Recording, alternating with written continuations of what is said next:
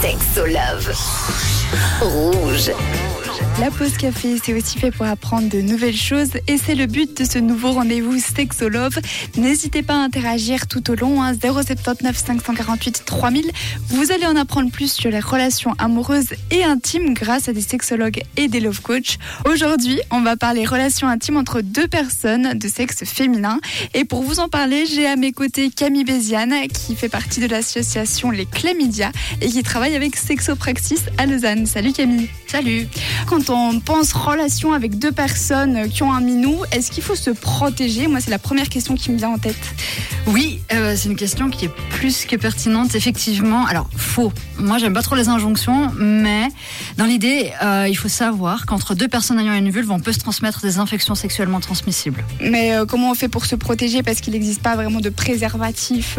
Enfin, oui, il y a les préservatifs féminins, mais. Alors, si on veut vraiment utiliser un moyen de protection, je dis veut vraiment parce qu'en fait, finalement, très peu de personnes l'utilisent. On peut utiliser la digue dentaire, qui est une sorte de carré euh, à base de latex ou d'autres matières, qui est posée sur la vulve et qui permet de se protéger lors du sexe oral, donc des cunnilingus, ou alors lors des ciseaux, c'est-à-dire lors de la pratique sexuelle qui consiste à mettre une vulve contre une autre vulve. Euh, à partir du moment où il n'y a pas de contact entre muqueuses, on réduit énormément le risque. Après, imaginons que euh, une personne mette une main sur les parties génitales d'une autre personne. Si cette main, elle reste sur les parties génitales de l'autre personne et qu'elle revient pas sur la vulve de la personne, ah, et ouais. voilà, tu vois. Donc un- une main pour soi, une main pour le la partenaire, c'est bien. Et là, du coup, on réduit les risques. Mais sinon, s'il y a des euh, sécrétions de la partenaire sur la vulve de la personne, bah, du coup, il peut y avoir un risque de transmission.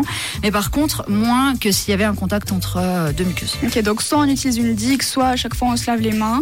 Euh, je suppose que ça vaut aussi pour les sextoys. Alors pour les sextoys, euh, il y a pas mal de croyances euh, autour de leur entretien. Pas mal de personnes pensent qu'on peut les entretenir en, utilisant du savon. Le savon va pas forcément éliminer tous les germes. C'est la raison pour laquelle il faut utiliser un désinfectant adapté. J'ai oublié de dire de rincer aussi. Pour pas qu'il y ait de désinfectant au niveau des muqueuses, ça ferait mal. C'est vrai qu'après c'est pas top. Et après, ça, ça fait crier, mais plus, plus forcément dans le même sens. Et puis, euh, l'autre possibilité pour les personnes qui n'ont pas de désinfectant, c'est de le recouvrir d'un préservatif à remplacer à chaque changement d'orifice, parce que pour l'anus, c'est valable aussi, et de partenaire. D'accord. Bah alors on revient d'ici quelques minutes, euh, cette fois-ci pour parler de la drague entre filles. C'est un gros sujet. À tout de suite.